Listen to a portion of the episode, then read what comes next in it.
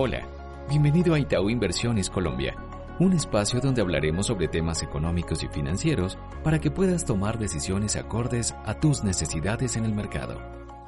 Hola a todos, mi nombre es Camila Rodríguez, estratega de divisas en Itaú Comisionista de Bolsa. En el episodio de hoy hablaremos de la perspectiva semanal en el mercado de valores. A nivel local, la semana pasada se aprobó la Ley de Inversión Social y Reforma Tributaria, reforma que busca generar un recaudo de 15.2 billones de pesos aproximadamente a través de fuentes permanentes de recursos, como el aumento de la tarifa de renta corporativa a 35%, la lucha contra la evasión de impuestos y la austeridad en el gasto público. A nivel internacional se publicó la inflación correspondiente al mes de agosto en Estados Unidos. El indicador en su variación anual se ubicó sobre el 5,30%, moderando entonces la presión alcista evidenciada durante los últimos meses, pero aún manteniéndose en máximos del año. Sobre la mesa todavía se mantiene la incertidumbre sobre qué tan transitorio es el choque alcista de la inflación, teniendo en cuenta que los componentes de inflación transitorios han ido disminuyendo durante los últimos dos meses, pero los componentes de inflación permanentes se mantienen todavía en máximos del año.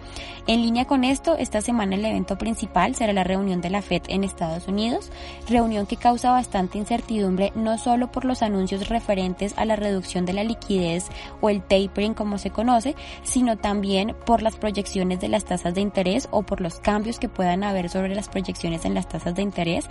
Recordemos que en la reunión de junio el diagrama de puntos evidenció que los funcionarios se inclinaban hacia dos aumentos de tasas para finales de 2023. Ese cambio en las proyecciones de tasas eh, generó parte de volatilidad durante junio eh, sobre los activos. En línea con esto, entonces en esta reunión será importante ver si hay algún cambio en las proyecciones de las tasas, eh, resaltando un poco que la Fed ha sido enfática en aclarar que un anuncio referente a la reducción de liquidez no implica necesariamente que inicie el ciclo de subida de tasas este año. Por lo pronto pareciera que el mercado está más preparado para recibir un mensaje dovish por parte de la Fed. Eh, en línea con esto y un poco teniendo en cuenta lo mencionado anteriormente, en el inicio de la semana es posible que los mercados mantengan cierto desempeño lateral. En la parte de renta fija local consideramos que los factores desde el, desde el frente internacional han estado generando algo de volatilidad sobre la curva, pero en este momento consideramos que el rendimiento de los bonos está respondiendo más hacia los factores locales, tales como la incorporación del choque alcista de la inflación, el movimiento de las tasas de interés por parte del Banco de la República en los próximos meses, entre otros. En línea con esto, eh, para la reunión de septiembre por parte del Banco de la República, esperamos que el ente central suba en 25 puntos básicos la tasa de interés. Para cierre de año esperamos que la tasa de interés finalice sobre el 3%. En inflación actualizamos nuestra proyección de cierre de año al alza hacia niveles del 5,20%. Ante esto, pues mantenemos nuestra recomendación todavía de indexación de los portafolios hacia papeles en IBR e inflación de corto plazo. Siguiendo con el mercado de renta variable, es posible que el índice Colcap mantenga un desempeño lateral durante la semana y siga respondiendo a los movimientos de las bolsas internacionales. Resaltamos que los precios de las acciones locales mantienen un descuento inferior frente a la región y es un factor que por ahora brinda oportunidad sobre los activos locales en medio de un panorama menos incierto versus países como Chile o Brasil. Por lo pronto consideramos que durante la semana el Colcap podría mantenerse en promedio sobre los 1.320 puntos. Finalmente, en cuanto al peso colombiano, es posible que mantenga esta lateralidad entre los 3.800 3.840, resaltando que los mensajes de la Fed pues van a dar una mayor eh, fuerza a la tendencia de la moneda local. Por lo pronto, un apetito creciente por el dólar que impulse el índice de X ya al alza mitigaría el espacio de valorización de las monedas en Latinoamérica. Como factor positivo están las monetizaciones por parte del gobierno que mientras continúen serán un factor que mitigue la volatilidad y por ende la presión alcista la tasa de cambio.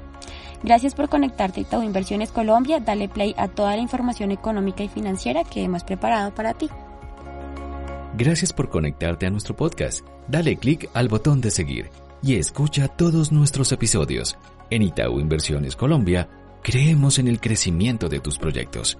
En Itaú, todo lo hacemos por ti.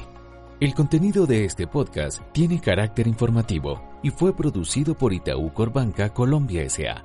a partir de las condiciones actuales del mercado y las recientes coyunturas económicas.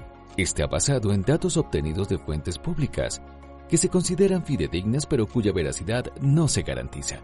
Esta información no constituye y en ningún caso debe interpretarse como una oferta de negocio jurídico o solicitud para comprar o vender algún instrumento financiero o para participar en una estrategia de negocio en particular en cualquier jurisdicción. Los instrumentos financieros mencionados en este podcast pueden no ser adecuados para cualquier inversionista, por lo que cualquier inversión debería ser analizada a la luz de una asesoría financiera independiente que tome en cuenta sus propios objetivos, intereses, perfil de riesgo, etc. Toda la información y estimaciones que aquí se presentan derivan de nuestros estudios internos y pueden ser modificadas en cualquier momento sin previo aviso. Itaú Corbanca Colombia S.A. no asume ningún tipo de responsabilidad legal por las decisiones de inversión basadas en la información contenida y divulgada en este podcast. Por último, este podcast no puede entenderse como asesoría en los temas que trata por parte de quien lo recibe. Este podcast fue preparado por el área de Itaú Análisis Económico de Itaú Corbanca Colombia S.A. e incluye material que es para uso exclusivo de sus receptores y su contenido no puede ser reproducido, publicado o redistribuido en ninguna forma, en todo o en parte, sin la autorización previa de Itaú Corbanca Colombia S.A. Vigilado Superintendencia Financiera de Colombia.